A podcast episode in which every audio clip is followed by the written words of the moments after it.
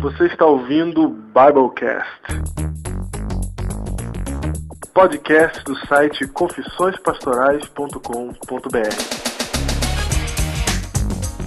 Eu sou o pastor Júnior, distrital do Parque Alvorada em Guarulhos. Eu sou o pastor Diego Barreto, associado da Igreja Adventista da Alvorada em São Paulo. Eu sou o pastor Daniel Fiuza, faço mestrado em teologia no NASP. Muito bem, Biblecast número 14, o Biblecast mais complicado da história do Biblecast até agora. Realmente o mais complicado. Porque nesse momento são 2h46 da manhã de sexta-feira e nós estamos aqui gravando o Biblecast. E estamos gravando porque a primeira gravação desapareceu. Desapareceu, gente. Esse assunto que nós escolhemos é um assunto importante.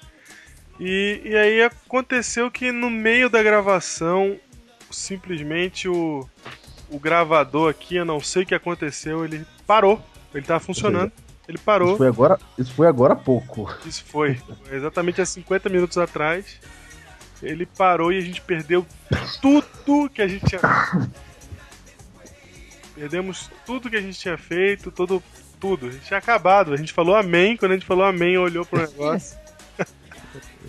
tinha acabado. Então você imagine o nosso desespero às duas da manhã quando percebemos que não tava funcionando mais tudo aquilo que a gente tinha feito. A gente tá com um convidado hoje, né?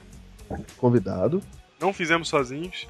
Estamos com um convidado e a gente perdeu tudo aquilo. Então, nós pedimos desculpa aí porque no meio vocês vão ver que a gente estava usando dois computadores ao mesmo tempo. É, eu, eu e o pastor Daniel Fiuza com dois, um, um cada um com um computador e o Júnior aí da casa dele lá em Guarulhos.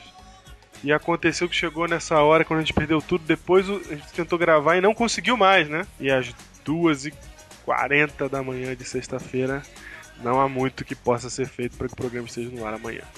Muito bem, mas estará no ar. Está São apenas alguns detalhes de bastidores do nosso Biblecast. Algo que já havia acontecido antes, né? É, já aconteceu uma vez também da gente perder. Mas acho que nunca perdemos tanto conteúdo, hein? Que foi a primeira vez que perdemos mais de 40 minutos de conversa. E nunca na sexta, né? E, e nunca em cima da hora. Essa foi uma semana atípica também, né? Eu voltei da semana de oração, tinha muito trabalho pra fazer. Não tivemos tempo de gravar o Biblecast, estamos gravando ele na quinta noite, que é um suicídio, um tiro no pé. É, porque estamos em plena semana jovem. Exatamente, o Júnior também nossos está em semana de oração. distritos. É. O meu distrito tá em semana de oração. Eu acabei de vir de uma, o Júnior tá em uma semana de oração. E com tudo isso, realmente, quase que o Biblecast de ho- de hoje não sai, hein? Quase. Quase, mas Quase. tá saindo. Aqui estamos nós. Palmas para o Júnior, palmas para o Júnior, porque Opa! ele não deixou acabar. Porque às duas da manhã eu tava pronto já pra, pra bater, pedir arrego. De jeito nenhum. Vamos lá então. Vamos mandar Até- abraços aí. Até porque, quando acabarmos de gravar essa abertura, eu tenho que editar tudo isso ainda. Não, não, não. Isso aí acontece. Hoje nós não teremos ligação pro pastor. Devido ao horário, né? devido ao transtorno todo ao horário, mas teremos aí a presença do convidado, o pastor Daniel Fiuza, Sim. nosso amigo, também estudou conosco no curso de teologia, agora ele faz mestrado lá no NASP, e ele está fazendo a semana de oração aqui na igreja da Alvorada. Amanhã termina a semana de oração jovem. A Alvorada aqui de São Paulo, né? Não é o Parque Alvorada de Guarulhos. Se você quiser assistir o último sermão, vai penúltimo, né? Penúltimo. E o último também. É sábado, amanhã, hoje, à- hoje à noite, sexta-feira. É, exatamente. Deixa eu me localizar. Sexta-feira, dia 16 de julho, às 8 horas, e sábado de manhã e sábado à tarde no JA, quando acaba a semana de oração jovem da Alvorada, você pode assistir toda a programação pelo www.awtv.com.br. Ok, Alvorada Web TV.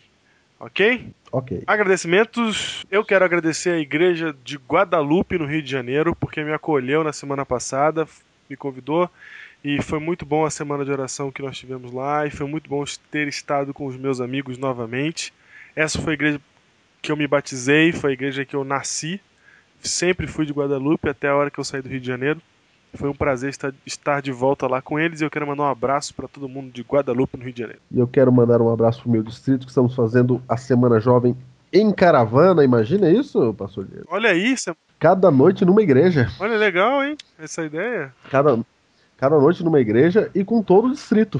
Todos se locomovendo para todas as igrejas. Caravana mesmo. Exatamente. Hoje foi a sexta igreja, a igreja do Vila Isabel, lotada, todas as noites lotadas. Não teve chuva que segurou o povo, não teve nada, o povo tava junto lá.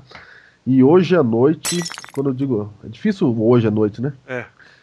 Quinta, Vila Isabel e sexta agora Igreja do Normândia, estaremos todos os distritos juntos lá na nossa Caravana Jovem 2010. Muito bem, eu quero mandar também um abraço aí novamente para o pessoal da Rádio Jaca. Não perca, não deixe de ouvir a Rádio Jovens Adventistas de Cruz Alta, radiojaca.com.br.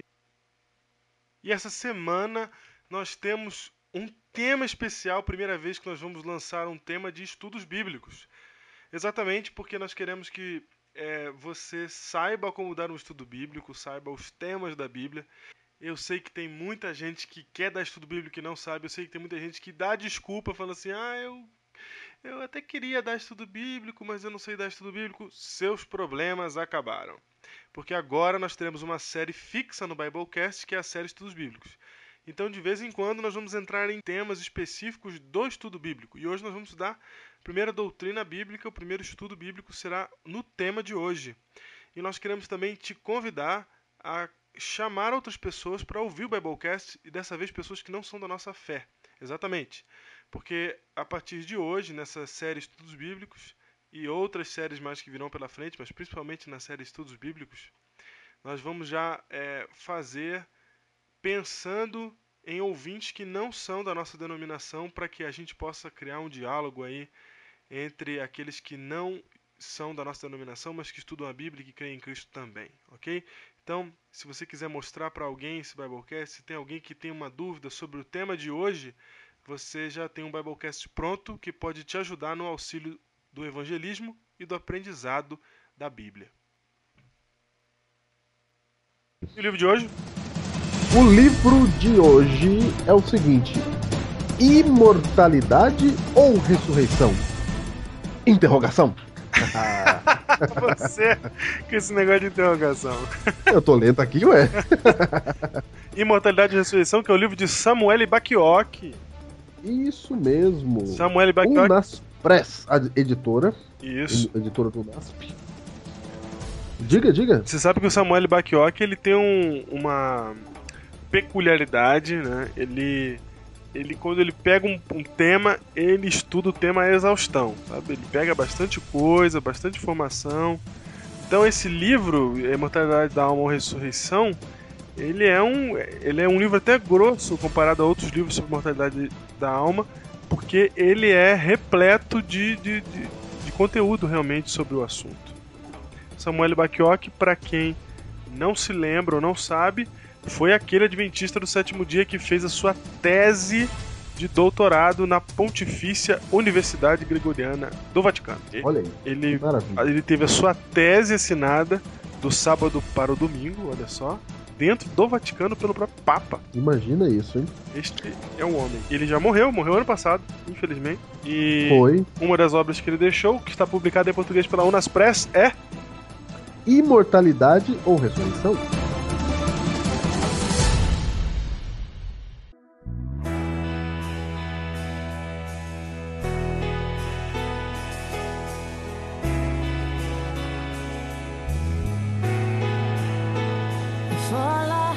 Tema de hoje. O tema de hoje. O tema de hoje é Descanse em paz. O primeiro tema da série Estudos Bíblicos.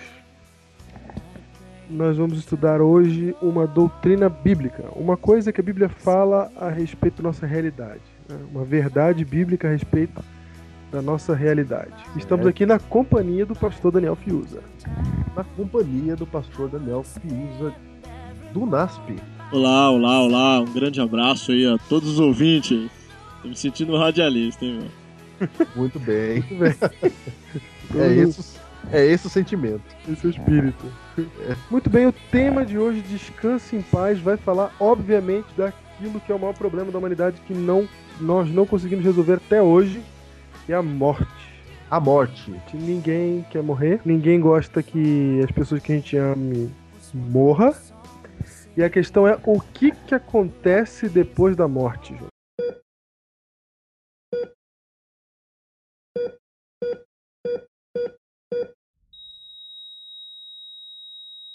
E você sabe que esse ano esse assunto está em grande evidência devido ao lançamento da biografia para o cinema do senhor Francisco de Paula Cândido Xavier, conhecido como Chico Xavier. Conhecido como Chico Xavier. Você Que- sabe que na cidade de Uberaba, Hum. é isso, né? Acho que é. Pessoas até hoje vão pra lá e funciona assim, ó. Você vai numa casa e hoje ele não tá lá mais, né? Uhum. Mas tem lá os discípulos dele lá. E Certo. você entra na casa e você entrega um- num papel o nome e o nome da pessoa com quem que já morreu, que quem, com quem você quer conversar. Faz uma entrevista ali prévia. Alguns questionam essa entrevista, né? Aham. Que acha que a pessoa vai tirar proveito da entrevista pra dizer coisas. Leitura fria, né? Exatamente. Aí faz uma entrevista ali quem era a pessoa, que morreu, etc e tal. E você aguarda. Aí isso é uma multidão de gente que faz a mesma coisa, até que o ponto alto da reunião, no final, vem o, o tal do médium, ele. ele. ele psicografa as mensagens, não é? Psicografa. É, exatamente, tudo bem. ele não é? escreve lá as mensagens do além, e essas mensagens ninguém consegue ler, então tem que vir alguém lá na frente e ler. E o ponto alto da reunião é a leitura das cartas. Ah, é? Ele escreve uma coisa do além que ninguém entende, aí alguém vai lá na frente e lê. e ler. E aí, no momento de ler, é o- a comoção, porque as pessoas realmente se identificam com o que está sendo lido. Porque parece realmente que é a pessoa que morreu que tá falando com elas. Isso é o que acontece hoje. É o que acontece hoje, o que Hum. acontecia na época dele também. A quem começou foi o Chico Xavier que começou com isso. Exatamente.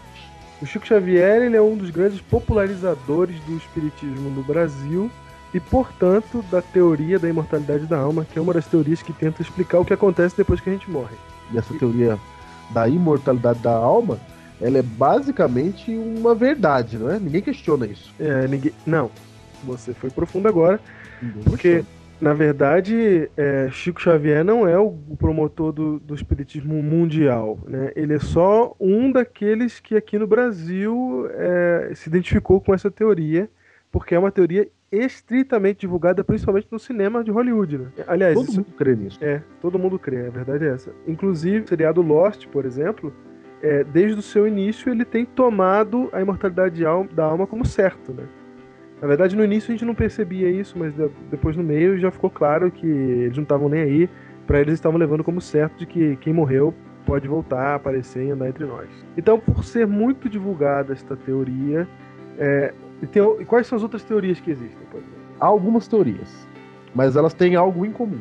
Ah, A teoria do espiritismo é que você morre e você vai para algum lugar e fica esperando para ser reencarnado numa nova pessoa. certo. A teoria cristã, entre aspas, você morre e você vai ou pro céu ou pro inferno.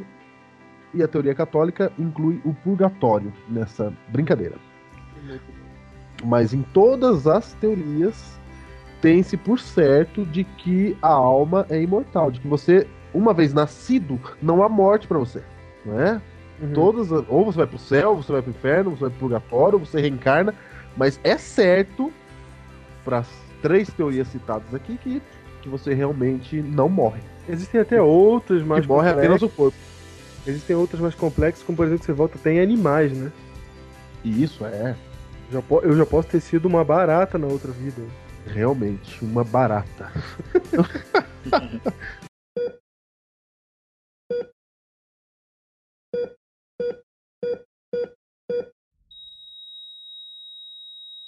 Falando de morte, morte é um tema que está em bastante voga na nossa sociedade nesse momento por causa do caso Elisa Samúdio. O caso de Samud, é verdade, hein? Temos um problema aí com o goleiro. Aonde está Elisa Samud, então, né? Pois é, existe a chance de ele até sair impune dessa se não acharem o corpo, Pois não é? né? Onde ela está? Não apenas fisicamente falando, né? Mas e agora? Se ela morreu mesmo de verdade, né? Será que ela tá indignada, assistindo aí o desfecho do caso de algum lugar aí? Será que ela vai puxar o Pé do Bruno lá na cela. do bola e do macarrão também. É uma pergunta. E, e a gente está falando sobre isso e isso nos ajuda também a pensar no seguinte, que eu tenho certeza que a grande maioria dos brasileiros refletiram durante essa semana é como alguém consegue tirar a vida de outra pessoa com tamanho desprezo pela vida. Desprezo total. Né? Você vê. A, a gente até comentou, né, Júlio, que uma coisa é você matar, a outra é você matar e jogar pros cachorros. Deu um problema danado, né? O pessoal é, chocou a sociedade por causa da maneira como o cadáver foi vilipendiado, da man a maneira como a pessoa desprezou a vida da outra. É um pouco mais cruel do que a gente já tá acostumado, né? A gente É. já tá acostumado com a morte, é um negócio normal pra gente. Mas aí realmente, nesse episódio aí, foi um pouco longe. né? O negócio de estar acostumado foi profundo, hein? Foi profundo mesmo. E pensando exatamente nesse, nesse fato que você falou aí, Daniel, é, de estarmos acostumados com a morte, talvez com isso a vida tenha perdido um pouco do seu valor. E exatamente também porque você precisa saber para onde, o que, que acontece depois. Para alguns, eu, eu penso assim: se você acha que a vida acaba na morte, você vai dar muito mais valor a ela. Você vai ficar desesperado quando alguém perder a vida, por exemplo. Mas se você acha que tem continuidade, aí você já. Não, não, então passou dessa para uma melhor. Verdade. Então, é, existe uma importância aí da gente descobrir qual é a verdade a respeito da morte. Porque se a gente perceber qual a verdade a respeito da morte, a gente vai saber lidar muito mais com a vida. Você tem que citar a Mércia também, tá? Quem? Mércia. Quem é Mércia? Advogada, meu. Opa, é verdade. O mundo tá. A crueldade tá tão, tão acelerado aí que. Você não viu aí? Advogado aí, São Paulo. lembrei, lembrei. Namorado matou, Mércia né? Nakashima. É, pois é. Tragédia. Não, de tempos em tempos a gente tem tragédias pra recordar, né? Chacina, gente que saiu matando alguém, etc. Tempos em tempos isso surge na Terra, né? Verdade. Exatamente.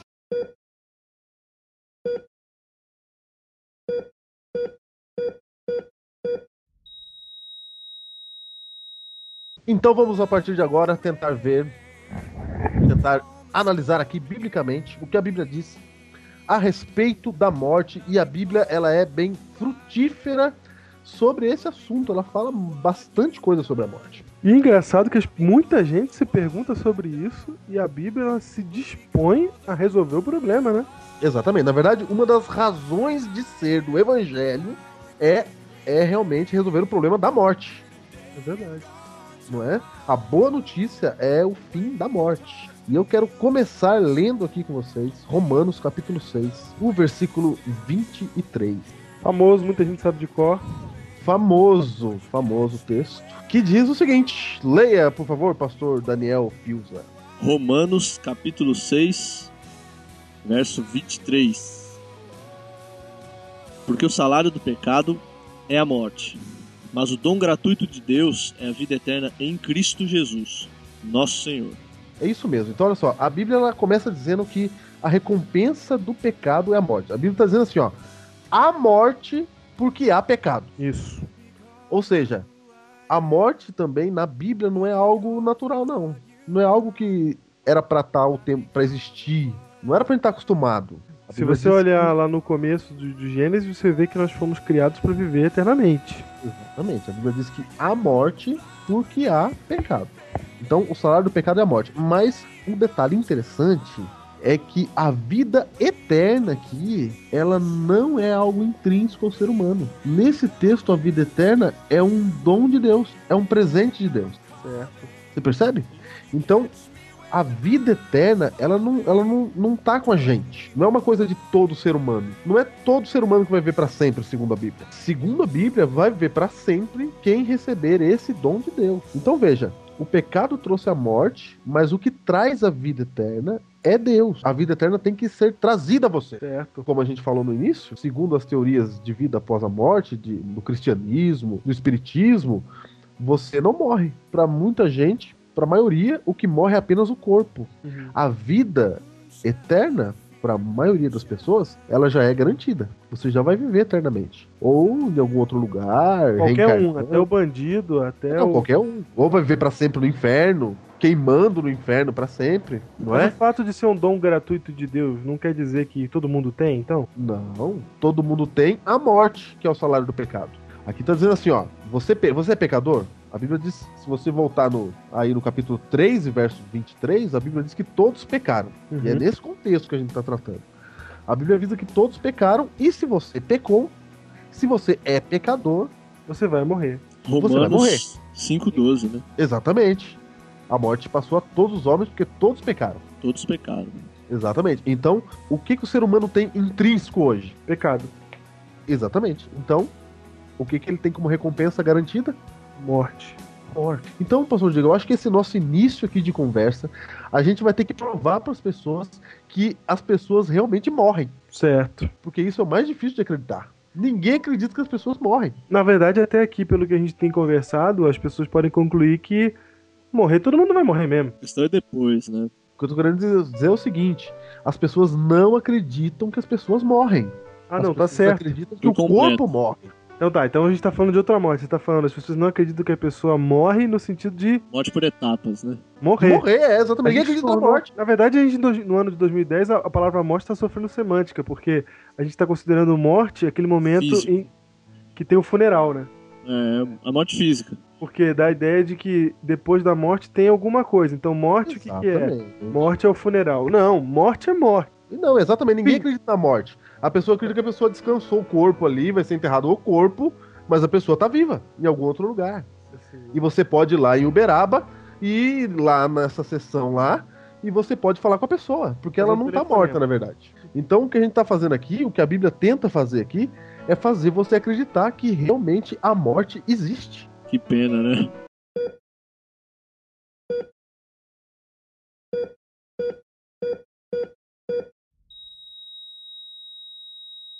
Vamos ter certeza de que quando a gente morre, a gente morre mesmo, que, que a vida continua, não tem alma. A nossa alma realmente não é imortal por natureza. 1 Timóteo 6,16. Muito bem. Diz aqui o único que possui imortalidade, O único. Que habita em luz inacessível, a quem homem algum jamais viu. Olha que maravilha de Biblecast. E nem é capaz de ver. A ele honra e poder eterno. Amém. Tem que ler o 15 para falar de quem tá falando, não é? Uhum. Não, 14. Então, de Quem? Que é esse aí? Que só é, o único que tem imortalidade. Exatamente. Que grandes. Que guardes o mandado imaculado e irrepreensível até a manifestação de nosso Senhor Jesus Cristo, a qual em suas épocas determinadas há de ser revelado pelo bendito e único soberano Rei dos Reis e Senhor dos Senhores, que é o único que possui imortalidade, que habita em luz inacessível, a quem homem algum jamais viu nem é capaz de ver. A ele honra e poder eterno. Amém. Então, só Deus é imortal. Só Deus. Só Deus. Não tem essa de que nós todos somos imortais. Deus é imortal. Nós somos pecadores, o salário do pecado é a morte. Certo? Isso. E Cristo veio para nos salvar desta morte. Vou fazer um questionamento aqui. Se a morte é a consequência do pecado e a vida não acaba na morte, qual o propósito dela? Por que, que a morte seria a consequência do pecado se ela, ela é só uma passagem? Um rito de passagem? É verdade, não, precisa- não era coisa terrível. Não é? Você não precisaria ser salvo da morte. Não, não precisa, tá tudo bem. Mas a Bíblia diz que Cristo vai salvar você da morte. João 3,16 diz assim que Deus amou o mundo de tal maneira que deu seu único filho para que todo aquele que nele crê não morra, mas tenha vida eterna. Então olha só, o que Deus oferece é a vida eterna. O que Deus está oferecendo para nós, como recompensa, é a vida eterna. Ele oferece a vida eterna. É um dom de Deus. A vida eterna nós não temos. Por Certo. isso que ela precisa ser oferecida por Deus. Se eu morro e já vou para algum lugar, Deus não precisava me oferecer isso. É. Porque a vida eterna eu já tenho. Eu só vou ficar vivendo ela em outros lugares. Mas então não faz sentido Deus me oferecer a vida eterna. Até, é, até porque, mesmo que você, na- nessa teoria aí, na teologia aí que você tá falando, mesmo que você vá pro inferno, você tá vivendo eternamente lá. Sim, a vida eterna não precisava ser oferecida. Ela já é. Já é, seria intrínseca ao ser humano. O que a Bíblia não confirma. A Bíblia diz assim que Deus amou o mundo para dar a vida eterna, para que todo aquele que nele crê não morra. Então veja, Deus, ele quer fazer o seguinte, ele quer dizer para você assim, filho, se você me aceita, você não vai morrer. Se você me aceitar, se você aceitar Cristo como seu salvador, você terá a vida eterna. Caso contrário, você terá a morte. Então, vamos agora à pergunta principal. O que acontece depois, então?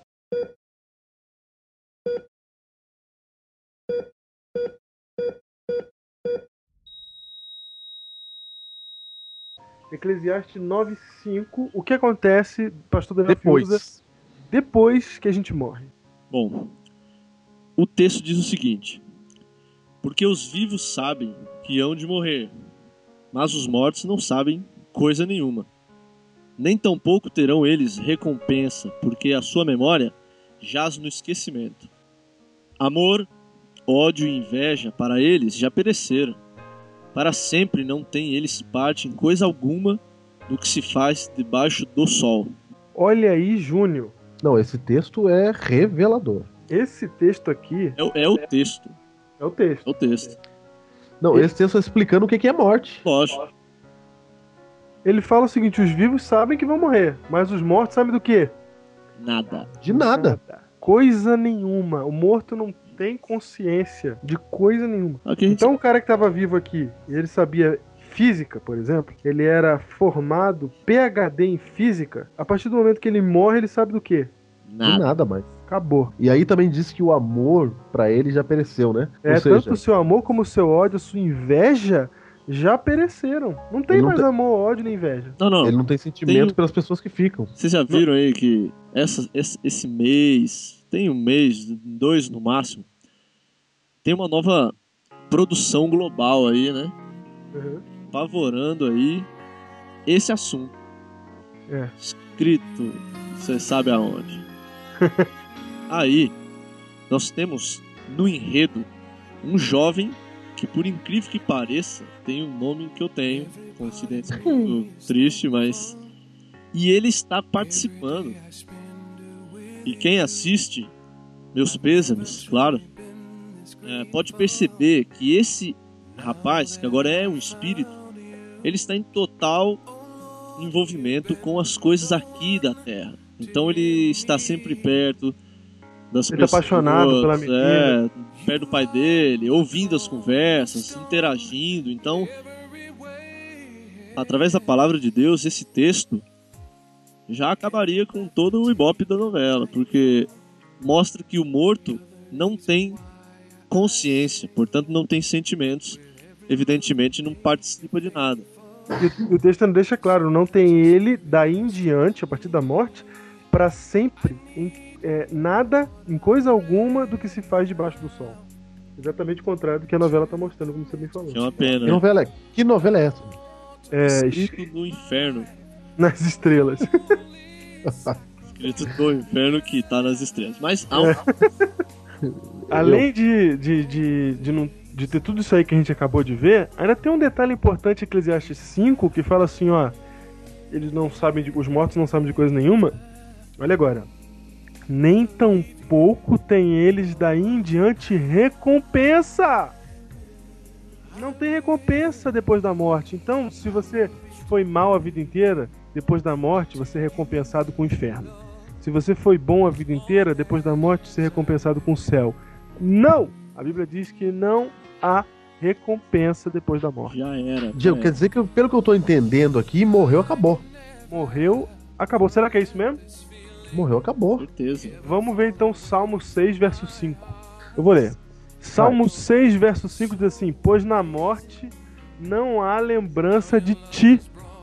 Na tumba, quem te louvará? Então, quem está morto não lembra de Deus nem louva a Deus, hein?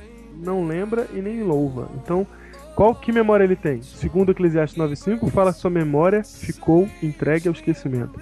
Ou seja, o cara não lembra mais de nada depois que morreu. É preto, acabou, acabou, não tem mais nada, não tem lembrança, não lembra nem que Deus existe e nem louva a Deus.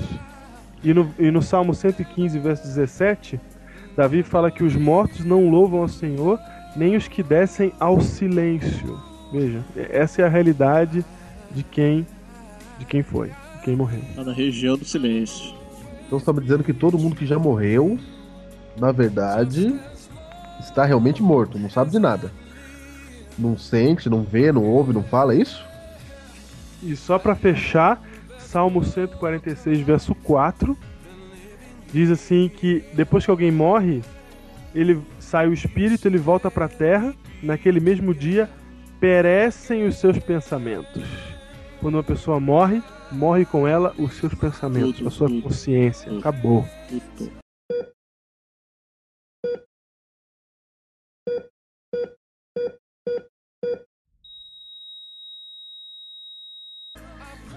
Diego, vou mostrar, falar um negócio pra você. Há uma ideia interessante aí. Você sabe que essa ideia de vida após a morte, de mundo espiritual, é uma ideia grega, né? Aham. É uma ideia grega. E você, se você comparar, se você comparar a descrição que Platão oferece da morte de Sócrates com a maneira como Cristo via a morte, você vai notar algo interessante. Você sabe que Sócrates, ele morreu, ele tomou veneno, certo? Certo. Ele toma veneno e ele diz que exatamente, ele toma veneno e ele explica aos seus discípulos que ele estava tomando veneno para libertar a alma da prisão do corpo, ocupando-se com as verdades eternas da filosofia. Rapidinho, Uma vez, só pra salvar o arquivo. Ele, ele dizia que agora ele ia pro plano das ideias, né? Ele exatamente. tava felizão porque Não. ele ia pro plano das ideias. ideia, né? E ele continua dizendo, uma vez que a morte completa o processo de libertação da alma, Platão diz que Sócrates defrontou a morte bebendo a cicuta em perfeita paz e compostura. Olha só. Para Sócrates, a morte era o maior amigo da alma porque a põe em liberdade das cadeias do corpo. Olha, Veja isso. olha só, a vida passa a ter menos valor. Isso, então é melhor você morrer. Sócrates cria sim. Você vê que, embora ele fosse condenado à morte, ele achava que era até uma coisa boa. É. Quão diferente da atitude de Jesus para com a morte. Sabe que na véspera da morte de Cristo, ele se achava no jardim de Getsemane, e a Bíblia diz em Marcos 14, 33, que Jesus estava tomado de pavor e de angústia. Veja, se Cristo achasse a mesma coisa que Sócrates, quem melhor para ter paz do que o próprio Cristo? Quem? Quem? Quem? Olha que engraçado. Estava tomado de pavor e de angústia, e ele disse que a minha alma está profundamente triste até a morte. Para Jesus, a morte não era um grande amu- amigo, mas um terrível inimigo, porque o separaria de seu pai. Até porque ele encara como inimigo mesmo. Ele fala assim: aquele que, que crê em mim, ainda que morra, viverá. Onde Isso. está, ó morte, os teus, os teus aguilhões? né? Então é o tempo todo Deus está lutando contra a morte. Exatamente, Deus luta contra a morte. Deus luta contra o fim de tudo. Agora tem um detalhe, pastor Diego. Quem disse que o homem não morre jamais foi a serpente para Eva lá no jardim, lá no jardim do Éden. Em Verdade. Gênesis 3, versículo 4. A serpente diz: "É certo que não morrerás". E Deus havia dito em Gênesis 2, 16 e 17 que eles, se eles comessem do fruto, certamente morreriam. Então veja, isso começa desde o princípio lá. A primeira pessoa que diz que depois da morte, que não há, que não há morte, é o diabo. Exatamente. Ele diz: certamente não morrerás. Tem uma coisa muito interessante aí, Júnior, Diego, é o seguinte, é. Vocês percebem que a tática do diabo é uma só: fazer com que o ser humano não tenha medo das consequências dos seus atos, porque Eva estava bem alertada da parte de Deus em relação a tudo aquilo que estava acontecendo. Ela não foi pega de surpresa, tanto é que ela dialoga. Ela conversa com a serpente, foi o instrumento que o diabo usou, né? Aquilo ali foi uma, a primeira sessão espírita de todos os tempos. E ela, é, a, a, a Eva, ela tem consciência de tudo, foi avisada por Deus e ela dá a resposta divina. Mas a tática diabólica qual é? Lançar dúvidas sobre a palavra de Deus. Deus falou sim, aí ele vem com não. Mas o interessante é que Eva não tinha noção do que seria isso. Ela não sabia o que era morte. Tanto é que depois que ela comeu, nada aconteceu, tecnicamente falando, né? Ela continuou viva, normal. Só que essa história exemplifica realmente os, a, a divisão, eu diria assim, né? os, os momentos da morte, né? as etapas da morte humana. O que morreu ali em Eva e em Adão foram foi a sua natureza espiritual. Aquela aquela ligação com Deus morreu ali. Foi o, só o começo, né? Muitos e muitos anos depois viria de fato a morte física e depois da morte física realmente aquela morte que Jesus estava de fato temendo no Getsemane, que seria a morte eterna, de fato a consumação mesmo do salário. Ou seja, o resto do salário seria realmente a morte eterna. E é isso que Deus tenta combater. Você falou uma coisa importante aí que Jesus estava com medo da morte eterna, porque a morte que ele morreu não é a morte, a morte essa do funeral, apenas, é a morte né? eterna. Não foi, não foi só morte física, né? A morte é que o ímpio vai morrer. Que o ímpio vai morrer, é eterna, exato. Não, porque para Cristo a morte do funeral, ele diz ainda, se você crê em mim, ainda que morra, viverá. Certo? É, não, na verdade, Cristo não chama a morte do funeral de morte, ele chama de sono. sono. E é uma coisa muito importante. Ele não chama de morte, ele chama de sono, Jesus. Essa, essa do funeral aí que todo mundo se junta e chora, enterra a pessoa, Jesus chama ela de sono em João 11, 11 a 14. E tendo assim falado, acrescentou: Lázaro, o nosso amigo, dorme, mas vou despertá-lo do sono. Disseram-lhe, pois, os discípulos: Senhor, se dorme, ficará bom mas Jesus falara da sua morte. Eles, porém, entenderam que falava do repouso do sono. Então Jesus lhes disse claramente: Lázaro morreu. Então vejam que para Jesus a morte, essa morte aqui, a primeira morte, a morte normalzinha aqui, é se chama sono, porque a morte verdadeira vai ser quando houver por ocasião do juízo final, né? Mas eu acho que eu estou adiantando as coisas. Não, para Deus se chama sono porque haverá ressurreição. Exatamente. Existe um texto. Isso. João 5, 28. Então, é, você, em toda a Bíblia, Júnior, a morte é chamada de sono no Novo Testamento né, 50 vezes. Olha Vejam só, como a Bíblia é clara, né? Vejam que a Bíblia não está enganando ninguém. Ela fala depois da morte não tem mais nada, é sono, é escuridão, é, é escuridão, é silêncio, não tem lembrança, não tem sentimento, não tem parte debaixo do sol, não tem recompensa.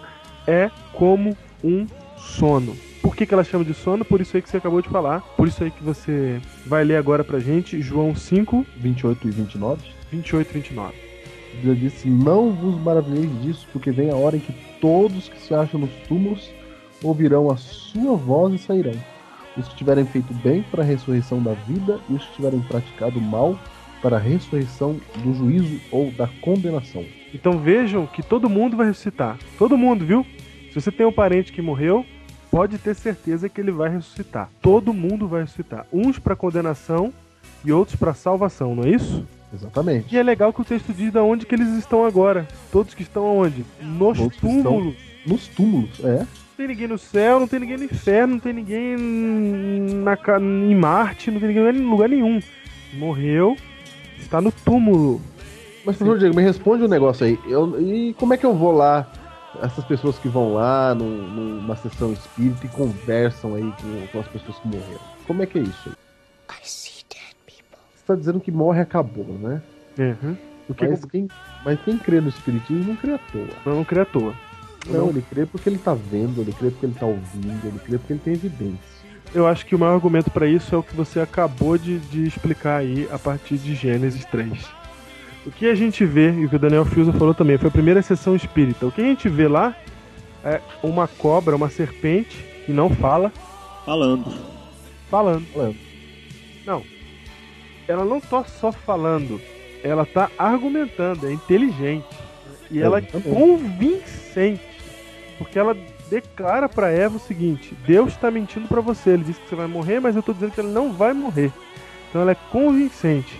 O que a gente vê no Espiritismo é a mesma coisa. Você vê a ação espiritual, tá? é uma ação espiritual, de um ser que tem o objetivo de enganar para que você tenha o comportamento errado. Porque se você entende que essa vida ela é, ela vai, você, ela vai ter continuidade, você não vai dar o verdadeiro valor que você precisa, você não vai sentir as consequências do pecado, como disse o pastor Daniel Fiuza, e você vai viver a vida de maneira errada. Então ele precisa te enganar. E o diabo ele usa uma técnica, uma estratégia que é a estratégia dos nossos sentimentos. Os nossos sentidos, desculpa. Deus nos deu a Bíblia para a gente descobrir a verdade por meio da sua revelação. Ele, que é o criador de tudo, que é o nosso pai, fala assim: "Eu vou dizer para vocês o que é a verdade realmente". E aí o Satanás ele tenta usurpar a nossa, a nossa noção da realidade afetando os nossos sentidos. Então, você fala assim: ah, a Bíblia diz tudo isso, beleza. Mas ontem o meu tio entrou no meu quarto e falou comigo. E aí? Então, o diabo ele tenta minar a verdade bíblica por meio da experiência, por meio da alteração dos nossos sentidos. E nunca foi da vontade de Deus que nós descobríssemos a verdade por meio dos nossos sentidos, porque os nossos sentidos eles são facilmente enganados.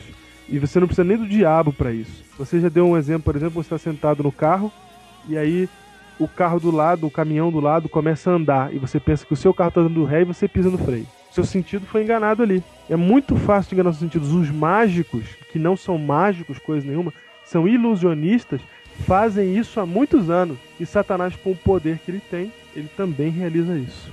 É por isso que a Bíblia diz que não é de admirar, porque o próprio Satanás se transforma em anjo de luz. Luz de luz. Em 2 Coríntios 11, verso 14. Não, você vê ele tentando enganar o próprio Cristo, né? É verdade. Ele tenta enganar o próprio Cristo, ele se passa por anjo de luz na frente do próprio Cristo. Você acha que você aí, que vê o seu tio, que vê a sua tia, Sua que sua avó. mãe, sua avó vem falar contigo, você acha que o diabo não pode fazer isso com você? Se ele se, se fantasiou na frente do próprio Cristo. E não tem só essa história na Bíblia, né? A gente tem Não. história no Antigo Testamento, né? Com, Verdade. com o rei Saul, E Saul, exato. que participou de uma sessãozinha dessas aí também, e viu o profeta Samuel morto há um bom tempo e acabou fazendo justamente o que ele, como um rei de Israel, sabia que não era para fazer. Ah, você acabou de me lembrar um detalhe importante. Nas leis do Antigo Testamento, existe restrição para aqueles que falam com os mortos. É, há proibições para consulta aos necromantes. Exatamente. Proibições à consulta aos necromantes. Meu amigo, se você dá algum valor para a Bíblia, né, você vai entender que a Bíblia é estritamente contra qualquer ideia de se falar com o morto, né? De, inclusive a ideia de mortalidade da alma, que é o que a gente está conversando aqui em todo esse Biblecast. Exatamente. Então, Levítico 19, 31 e há muitos outros, Levítico 20, verso 6, Levítico 20, verso 27, né? Vou, não, vou, não vos voltareis para os necromantes, olha aí, nem os para os adivinhos, não os procureis para ser descontaminados por eles, eu sou o Senhor vosso Deus. Agora, Diego, falando tudo isso, que então, pelo que eu entendi, morreu, acabou. Certo? Sim. Morreu, você acabou. precisa- Só tem mais um detalhe, mas a gente tem que pegar mais forte numa teoria aqui. Qual? Porque a gente está condenando é, a ideia de que depois que você morre não vai para lugar nenhum, mas tem gente que fala que depois de que você morre você vai para o céu, por exemplo, e aí isso justifica por que você não deve falar com o necromante. Por quê? Porque, porque se você tá no céu, Deus não quer que você consulte ninguém que tá vivo lá no céu, na, na mentalidade deles. Puxa vida, hein? Então, pra, contra, contra esta teoria, temos a seguinte: Atos 2,34, Davi não subiu aos céus, diz o texto bíblico. Mas ele próprio declara: Disse o Senhor ao meu Senhor, assenta-te à minha direita. Então, esse, eu acabei de ler um texto da Bíblia. Abre aspas, porque Davi não subiu aos céus. Olha, e todos nós falou- sabemos que Davi vai ser salvo. Exatamente. E olha só que coisa interessante ali em João. Foi pro céu. Quando ali na, na ressurreição de Lázaro, quando Jesus chegou, ele chegou para Marta e falou assim: ó, teu irmão há de ressurgir. Olha o que que Marta diz. Marta diz assim: eu sei. Replicou Marta. Que ele há de ressurgir na ressurreição no último dia. Olha que coisa. Você vê que existe, existe então uma ideia de que haveria uma ressurreição no último dia, lá no... Não, não. E é no último dia. Ela não falou assim: eu sei que ele vai pro céu. Ela não disse isso. Eu sei É. que ele vai, né, que ele já está salvo, que vai viver no paraíso. Ela não disse isso. no Ela disse, ela disse: Eu sei que lá no fim ele ressuscita. Olha que coisa. Isso é um outro detalhe importante, né? Pra que ressurreição se as pessoas tá- já, já estão direcionadas, né? É, se você morre e vai pro céu, não precisa. Eu imagino, eu imagino, seguindo a- a- o pensamento da doutrina aí, né, a pessoa tá lá no céu e de repente uma força começa a puxar eles pra terra, eles seguram na grama, nas árvores. Não! Eu não quero voltar! Imagina. E pra que ressuscitar um camarada Pra que já quê? tá na presença do Pai? E, aliás, para que Jesus voltaria? Porque Não, pra que é, volta de pra Jesus, é. 1 Tessalonicenses, capítulo 4, verso 16, né? Texto famoso, onde Paulo escreve o seguinte: Os mortos em Cristo ressuscitarão primeiro, vão ressuscitar primeiro. né? Então alguma No coisa dia da tá volta errada, de Jesus. tá errada. É o Senhor mesmo que vai, vai ser ouvida a voz do arcanjo Miguel. E aí aqueles que morreram na fé em Cristo vão ressuscitar primeiro. Bom, se esse negócio está certo, então alguma coisa está errada com a Bíblia. Para que Cristo viria, sendo que o povo já está lá, mano? É, já tá morrendo, já tá indo pro céu. E é interessante que a gente está fazendo um Biblecast aqui com vários textos bíblicos e há outros que a gente está pulando. Então não estamos fazendo teologia de um texto só. A Bíblia é claríssima. Ela é clara em vários lugares, em vários livros diferentes, com autores diferentes. Você não vai encontrar nada que diga que você vai ter vida depois da morte, exceto duas ideias. Hitchcock. Opa, Exceto duas ideias que são as seguintes. É o primeiro problema é Eclesiastes 12, 7. Na verdade, não é um problema, Júnior. Nunca foi um problema, porque, como você mesmo citou, Eclesiastes é um texto anterior a Marta. Eclesiastes é um texto anterior a Cristo e aos seus discípulos. Então nunca foi um problema, eles sempre entenderam direito. É que agora, hoje em dia, no ano de 2010, né?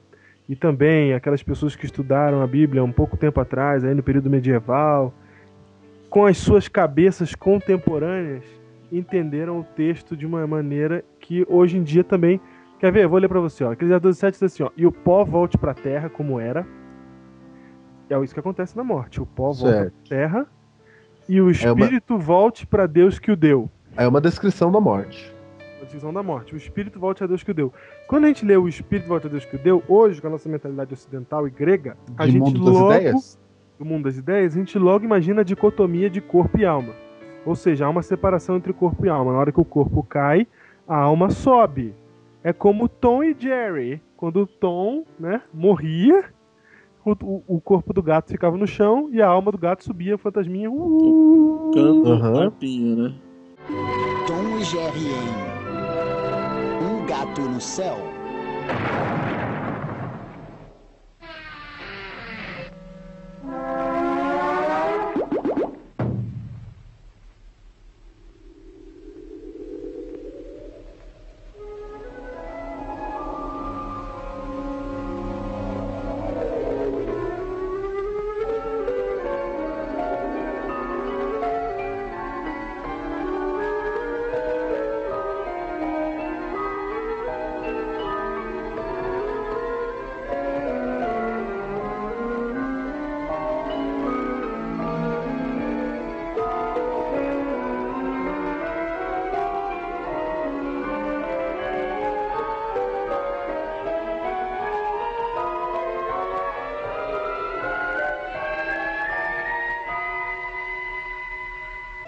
Expresso do Céu. Nome Bud. Causa da morte. Briga perdida com Bulldog. Passe concedido. Frank. Atingido por uma bigorna enquanto cantava na cerca no quintal.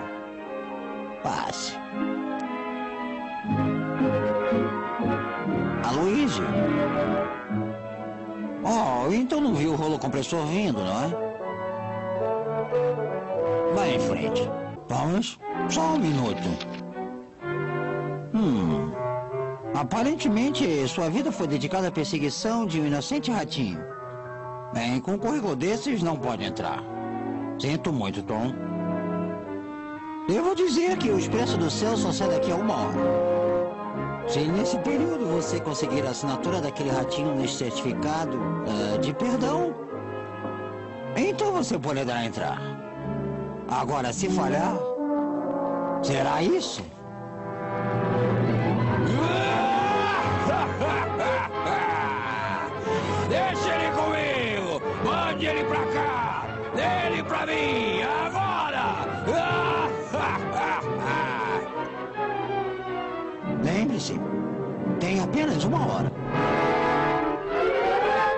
Então a gente ente- lê esse texto lembra do Tom Jerry e fala: Meu, então quer dizer que quando a gente morre, realmente vai um espírito pro céu. E aí é isso que as pessoas falam: então há um espírito que foi pro céu. E aí, como é que a gente entende esse texto? Não, é que quando um- um hebreu lia esse texto, ele não pensava no Tom e Jerry, ele não pensava em nada disso de vida após a morte. Quando um hebreu lia esse texto, ele pensava em Gênesis 2, verso 7. Ele sabia que aqui Salomão E ele tá falando o que tá descrevendo o que acontece na morte. E ele tá citando o que aconteceu na vida em Gênesis 2, verso 7, quando Deus cria o homem. Salomão tá desconstruindo isso na morte. Então veja, Gênesis 2, verso 7 diz assim: Então formou o Senhor Deus ao homem do pó da terra, citado lá em Eclesiastes, e lhe Uhum. soprou nas narinas o fôlego de vida, e o homem passou a ser alma vivente. Note que aqui o homem não passa a ter uma alma, ele passa a ser Isso uma é- alma. É bom a gente reforçar. Você não tem uma alma vivente. Você não tem um espírito. O Tom e Jerry não tem um espírito. Não, Nós somos uma alma vivente. É a Exatamente. junção do pó e do, e do fôlego. É a junção do pó e do fôlego de Deus que nos fazem ter vida, ter alma. Que é o significado da palavra alma em, em hebraico, né? Que é vida. É só isso, Vida. é vida. É quando a gente fala assim, é, fui no culto e tinha 300 almas lá. Então, 300 300 pessoas. pessoas vivas, né? isso. Então olha Essa só, é ideia do texto em hebraico. O, o pensamento hebraico não comporta essa dicotomia de alma e corpo.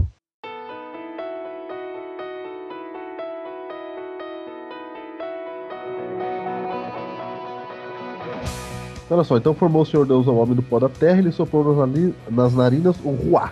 Ruá em hebraico, mesma palavra usada para espírito lá em Eclesiastes 12, verso 7. Aqui traduzido para fôlego de vida. A palavra equivalente em grego é a palavra pneuma, que você pode traduzir para sopro, ar, respiração, fôlego de vida ou Vento. espírito. Júlio, Vento. falando, você falando em sopro, né, Diego, aqui eu lembrei do texto de Jó, capítulo 33, verso 4, onde Jó diz o seguinte: E o Espírito de Deus me fez, e o sopro do Todo-Poderoso me dá vida. Ou seja, esse Espírito, né, esse fôlego vem do próprio Espírito Santo. né? Pessoa, Exatamente. Não, aí tá dizendo, aí tá dizendo sopro do Todo-Poderoso, poderia ser traduzido o Espírito do Todo-Poderoso. sim, que é o Espírito Santo, não é? É. Porque em português, alguém traduziu pneuma Por em grego, espírito. quer dizer vento, por espírito, É, não é? mas isso tá- é uma tradução em português. É, não, mas eles traduziram porque é o seguinte, porque o Espírito Santo é chamado Espírito Santo, né? Deus. Deus é chamado Espírito Santo e literalmente Deus é chamado de sopro santo ou vento santo. é, a O gente tradutor vive falou assim, porque Deus deixa, né? A vida nossa é emprestada de Deus. Nós somos essa alma, nós somos esse conjunto de, de vida. Quando o fôlego volta para Deus, que é dele, é propriedade divina, aí a carcaça que sobra volta pro pó e terra. Exatamente, é a capacidade, é o poder de vida que nós temos, né? Então, e olha só, como eu ia dizendo, o cara que foi traduzir, ele pensou, se o Espírito Santo é uma pessoa, né, se o vento santo é uma pessoa, é Deus, e, e o vento é invisível, a melhor tradução em português, segundo ele, seria um espírito, para dar ideia de pessoa. Aí criou todo o problema. Sim. Então, o espírito que volta para Deus, lá em Eclesiastes 12:7, é o, so- o fôlego de vida. E a ideia de voltar para Deus é que Deus vai se lembrar de você. Não quer dizer que sai um redemoinho da sua boca e volta lá pro céu e Deus deixa guardado. Quer dizer que a sua vida está guardada em Deus, né? É, Exatamente. aí- Deus lembra de você. quem você é. Porque no dia É. da ressurreição você vai ressuscitar exatamente quem você é. Isso. né? Ainda que seja com um corpo novo, etc e tal. E esse conceito, né? Esse conceito é um conceito que é explicado no hebraico por, por meio da palavra fôlego. Mas não quer dizer que você está vivo no céu. Exatamente. Até porque não se faz teologia de um texto só. Então não adianta pegar esse texto aqui e dizer que só por causa desse texto ignora todos os outros milhares de textos da Bíblia para dizer que há vida após a morte. Com certeza. Exatamente.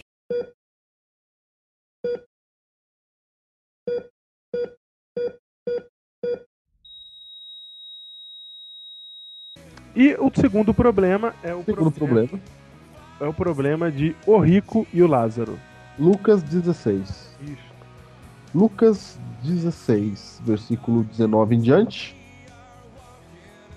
Conta essa história que havia um certo homem rico que se vestia de púrpura ali, finíssimo. Né? E havia também um certo mendigo chamado Lázaro. Os dois morreram, certo? Yes. Certo. Né? E um era bem pobre, o outro era rico. Aconteceu morrer o mendigo e ser levado pelos anjos para o seio de Abraão. Morreu também o rico, o... morreram os dois, não é? E diz agora o verso 23, ó. No inferno, estando em tormentos, Olha aí. levantou os olhos e viu de longe Abraão e Lázaro no seu seio. Ou seja, o rico estava em tormentos no inferno. Então, clamando, disse: Pai Abraão, tem misericórdia de mim, etc. Manda Lázaro que me molhe a boca com água. Disse, porém, Abraão, filho, lembra-te de que recebeste teus bens em tua vida e Lázaro igualmente os males. Agora, porém, aqui ele está consolado e tu em tormentos. E além de tudo, está posto um grande abismo entre nós e vós, de sorte que os que querem passar daqui para vós outros não podem, os de lá passar para nós. Então replicou, pai, eu te imploro que mandes a minha casa paterna, porque tem muitos irmãos lá, não é? Para que eles fiquem sabendo e não venham também para esse lugar de tormento. Respondeu Abraão, eles têm Moisés e os profetas, ouçam-nos. Mas ele insistiu, não, pai Abraão, se alguém dentre os mortos for ter com eles, arrepender-se-ão. Verso 31, Abraão, porém, lhe respondeu, se não ouvem a Moisés e aos profetas, tampouco se deixarão persuadir, ainda que ressuscite alguém dentre os mortos. Parábola contada por Cristo, o que problema, ainda aumenta o problema. É, ele que comparou a morte física a um sono, né? É, É o exatamente. mesmo, tá? Agora ele me vem contando uma história de um cara que tá em tormento no inferno. E agora? Agora. E agora? Você É. sabe que essa história começa ali em, em Lucas capítulo 15, no verso 1, que Jesus estava conversando ali com os fariseus e escribas, e a acusação dos escribas e fariseus era que Jesus comia com os pecadores. Certo. Porque na cabeça do judeu, o judeu era santo e todo mundo perdido. E aí Jesus conta uma série de parábolas para dizer que Jesus ama a todos e não faz exceção de pessoas. Parábola da ovelha perdida, da dracma perdida, do filho pródigo, do administrador infiel, e ele vem até a parábola do rico e do mendigo. Porque o judeu também achava que quanto mais rico uma pessoa, mais merecedora do céu ela era. E quanto mais pobre, hum, ela era amaldiçoada por Deus, por isso não teria o céu. Pobre realmente, né? Ação. Nunca teve. Não, você vê? Nunca foi privilegiado em comunidade nenhuma. Nunca, nunca. Pobre. Era, essa era a crença. Cristo então está querendo quebrar essa crença e ele conta uma parábola. Isso aqui é uma parábola, uma história conhecida na época. Parábola. E o final da parábola aqui, Cristo conta uma história que todo mundo conhecia. E a ênfase de Cristo aqui, se você ler o contexto, desde Lucas 15, não é no céu e inferno. Cristo não está querendo ensinar sobre o céu e inferno. Cristo está querendo ensinar que uma pessoa pobre tem salvação, que um judeu rico pode se perder. E o detalhe final aqui é que quando o rico pede volte na minha casa, não é para ensinar, aí Abraão, né, que seria quem está lá no céu, aqui na história, diz o seguinte: ele tem a Moisés e os profetas, ouçam-nos. Olha que interessante. Moisés e os profetas, para eles, são o Antigo Testamento, é a Bíblia. Uhum. Moisés e os profetas. Então ele fala assim: ó, não, vocês têm que ouvir a Bíblia. Não, Não é? mas se alguém dentre os mortos vir na minha casa, não é? E falar para eles, aí a resposta é a seguinte no verso 31. Se não ouvem a Moisés e os profetas, se não ouvem a Bíblia, tão pouco se deixarão persuadir. Olha que interessante agora. Ainda que, percebe ainda que? Ainda que. Ainda que ressuscite alguém dentre os mortos. Parece que Cristo está dizendo assim, ó, ainda que essa história que eu tô contando fosse verdade, não ia adiantar nada se você não crer na palavra de Deus. O que, o que é importante é notar nesse parábola do de Rico do Lázaro é que ele está usando uma, uma história conhecida da época. Existem registros de que essa história foi- era contada no Egito muito antes de Cristo. né? Na verdade, Cristo passou a sua infância no Egito. Não custa nada que essa história ele tenha aprendido lá. Né? Mas ele está contando uma parábola, ele está fazendo um ponto, ele está criando uma ideia. né? Eu já vi pregadores em igreja adventista que não creem em imortalidade da alma usar histórias de, de imortalidade da alma para contar, para falar de um, de um- fazer o ponto dele, o argumento dele. Eu já vi Hum. isso acontecer. É comum, é, é possível que aconteça. Então, por exemplo, quantas vezes a gente já não, eu não já fiz piada, né, com, com história de alguém que morreu e foi pro céu. Quantas piadas a gente já não contou, embora não acredite nisso. Sim, todo mundo. Então Jesus pegou uma história que falava de mortalidade da alma para fazer um ponto que não tinha nada a ver com a alma. Lembrando que nós temos mais uma vez um único texto. Aí não, nós vimos que Marta não acreditava nisso. Vimos que a Bíblia diz que Davi não foi pro céu. Ou Exatamente. seja, é por isso que nós temos muitas evidências que Jesus não estava aqui descrevendo como é que é a vida após a morte. Jesus morreu e saiu e falou: ainda não fui ao Pai. Não encosta em mim. Isso. É, exatamente. Eu ainda não fui ao Pai. Então, os três dias que Jesus morreu, ele não estava no Pai. Não foi pro céu. Não foi. Dormiu. Dormiu os três dias. Sono da morte. Exatamente.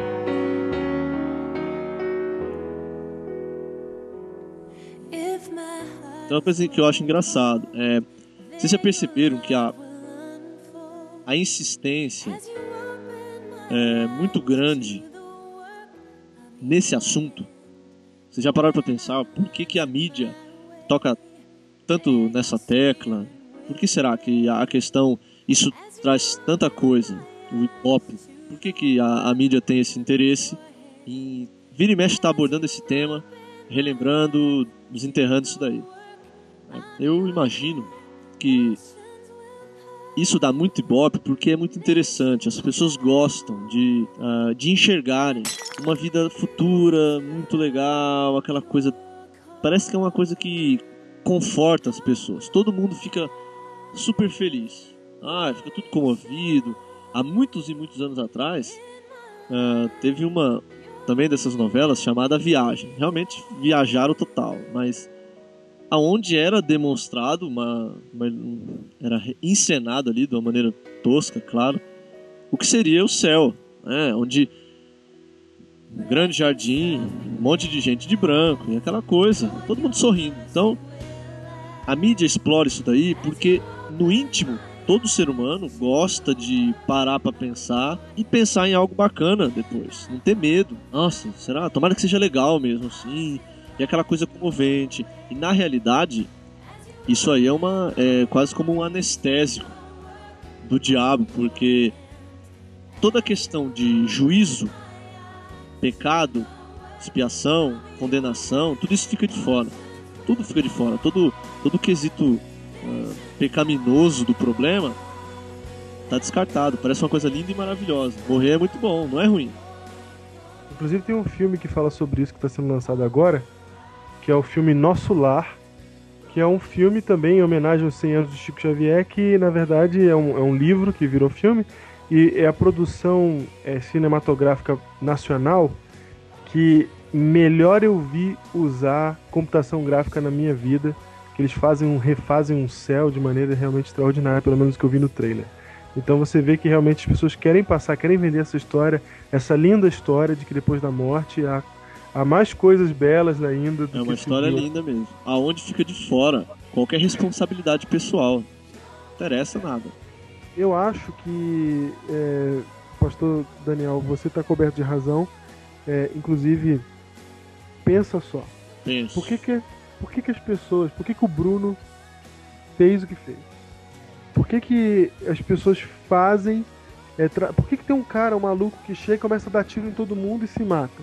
E são, e são pessoas que é, são normais, não são, não são malucos, psicopatas, por exemplo, aqueles moleques lá, no, lá nos Estados Unidos, temos em Columbine, temos aquele outro, o, o Cho Seung, temos outro menino lá na, na Irlanda, não lembro, é, é, Alemanha.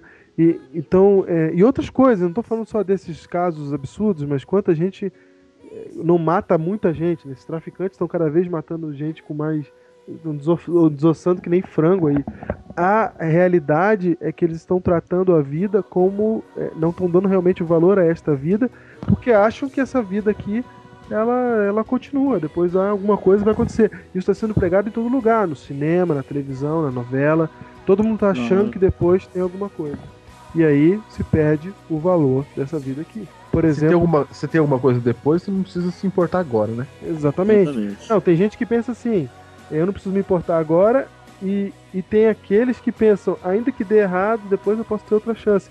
Porque eu, eu já vi car- é, adesivo de carro dizendo assim, reencarnação, uma questão de justiça. Eu não sei que justiça é essa É que você pode ficar errando e tentando, errando e tentando infinitamente. Bom, é. O grande problema da, do- da falta de valor à vida é o fato de não, do não reconhecimento de que a vida é um dom de Deus. Como ninguém reconhece isso, é claro que não vai reconhecer a soberania de Deus sobre a vida humana. O pecador morre.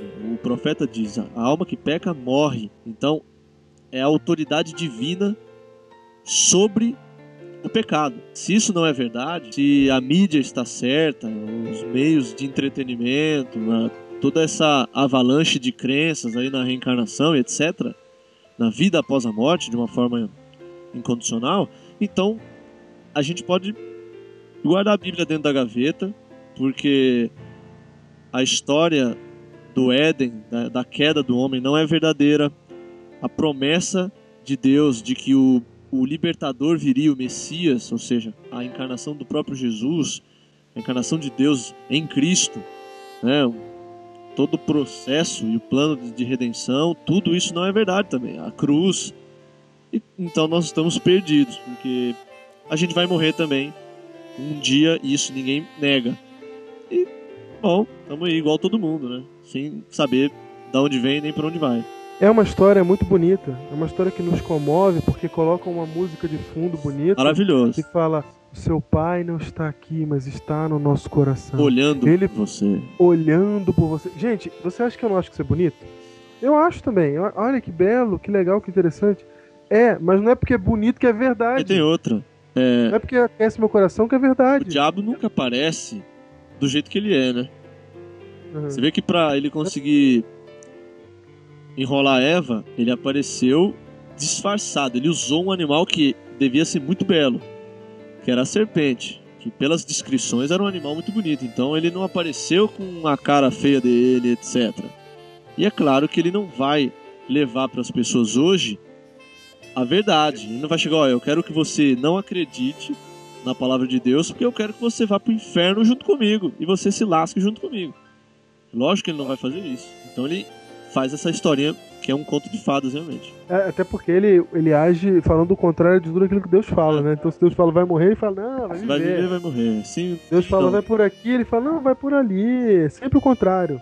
Então, é, não, essa ideia toda, gente, de que alguma coisa vai acontecer depois da morte, que a sua vida vai ter continuidade, continuidade depois da morte, é o jeito, uma estratégia do diabo para que você perca a única chance que você tem, a única vida que você tem, você perca esperando a próxima. Com certeza. Isso gera um sentimento de insubordinação na parte do pecador. Ele não, ele não Aceita, sente. não aceita. Ele não aceita que Deus tem soberania sobre ele e que ele deve explicações, que ele deve prestar contas é, de seus atos. Ele, não, ele é um cara realmente pecador, é rebelde. Ele é totalmente desligado de Deus. Ele não tem conta nenhuma para prestar com ele. Quer dizer que tem gente que tá perdendo a única chance que tem, achando que tem uma próxima chance. Ah, a Exatamente. próxima e mais outras ainda, né? Alguns acham que tem- ainda tem outros. É. né? É, você lembra daquela seita que todo mundo se matou lá nos Estados Unidos, News Haven? Haven News Haven. Os caras eles se reuniram, juntaram todo mundo com um tênisinho da Nike, né?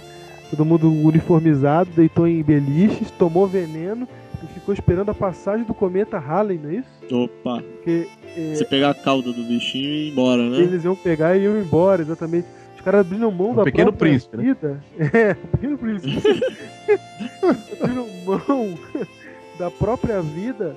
Eles falaram, não, vamos morrer aqui porque não tem problema, a gente continua vivo. E perderam a única chance que eles tinham, a única vida que eles tinham. Então o diabo ele precisa fazer isso, que você não veja a sua vida com seriedade, que você não veja a vida dos outros com seriedade, né, para que você que ela tenha pouco valor para você e para os outros. Assim fica até mais fácil de matar, né? E assim fica mais fácil de promover o caos e assim fica mais fácil de você não viver a vida espiritual que você precisa ver, viver, de você estar realmente ligado com Deus como você deveria estar. Porque se não der certo agora, você tenta de novo. Porque qualquer coisa você vai passar no, no céu. E a ideia do purgatório que a gente nem mencionou hoje aqui é uma outra ideia é, que, que não faz sentido, né? Você vai ficar no, no, no meio, entre o céu e o inferno. Esperando, né? E aí aqui a galera tem que ficar fazendo várias missas Pra ver se o povo. Pra ver se você paga menos pe- pelos seus pecados, né? Na verdade, não é o meio, não é entre o céu e o inferno. Você fica no inferno, Ah, purgando seus pecados até que as pessoas paguem aqui para que você saia de lá. exatamente. Aí eu lembro da história aqui de um cara que ele vive- sempre que alguém morria, ele pagava, porque você tem que pagar pra fazer essas missas, né? Não são muito gratuitas não. Aí você você tem que pagar pra realizar essas missas. E o filho do cara falou assim: "Pô, tô percebendo que o meu pai, ele é mais bonzinho do que Deus." Porque meu pai tá dando o sangue dele pra salvar essas pessoas do purgatório e Deus tá querendo dar chicotada nelas lá eternamente. Pois é. Olha que coisa. Pra complicar, isso tudo ainda complica até Deus. a imagem de Deus. Pois é. A imagem Sim. de Deus fica manchada pela ideia de que depois da morte existe alguma coisa. Imagine Deus pega você, você que viveu, sei lá, 50 anos e morreu. Você foi um pecador. Né? Não foi um pecador tão terrível. Foi um pecador merece a condenação. Por causa de 50 anos de vida afastado de Cristo, ele vai te pegar e deixar você queimando por toda a eternidade. Olha que Deus de amor. É mal-humorado, Né? né? Amor. Puxa Cinco anos de pecado igual a eternidade, eternidade queimando. Eu gosto Imagina. daquela descrição, eu acho que foi Agostinho que fez, de que a eternidade é o seguinte: um passarinho pega um pedacinho de pó e voa e coloca esse pó num lugar assim. Aí ele voa de volta, pega outro pó e a cada mil anos ele coloca um grãozinho ali. Quando aquele, aqueles grãozinhos se tornarem uma montanha, isso é um segundo no inferno. Olha que lindo. Imagina, imagina isso sofrendo por causa de 50 anos de mau, mau comportamento na Terra. Não faz sentido. Nenhum. Então veja, Deus, ele quer explicar pra você se só tem um jeito de você viver pra sempre. É aceitar a Cristo como seu Salvador. E Cristo é seu Salvador da morte. E esse- essa vida eterna é uma vida eterna em corpo, não é uma vida em espírito. Sim. Pisando nas nuvens, né? Tocando É, sua não. arpinha ali. Não, vida eterna é viver, é você mesmo vivendo pra sempre. Vida com Mas propósito. pra... Exatamente, mas para que haja isso, é preciso que você aceite a Cristo como seu Salvador. E aceite agora, enquanto você está vivo. Porque depois não dá mais tempo. E aproveite bem essa vida, porque é a única que você vai ter. Yes. Bem-aventurados todos que desde agora e até o fim dormem no Senhor.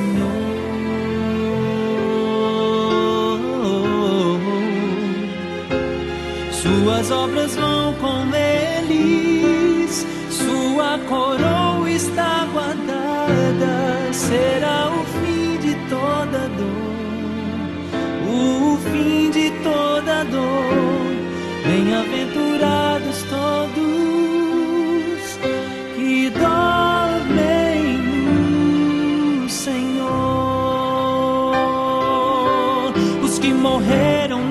esperança da volta de Jesus.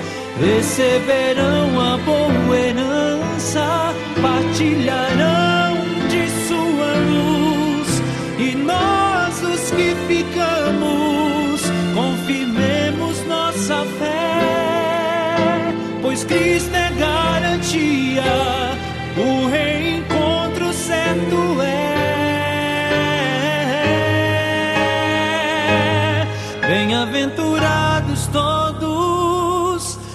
desde agora até o fim dormem no Senhor.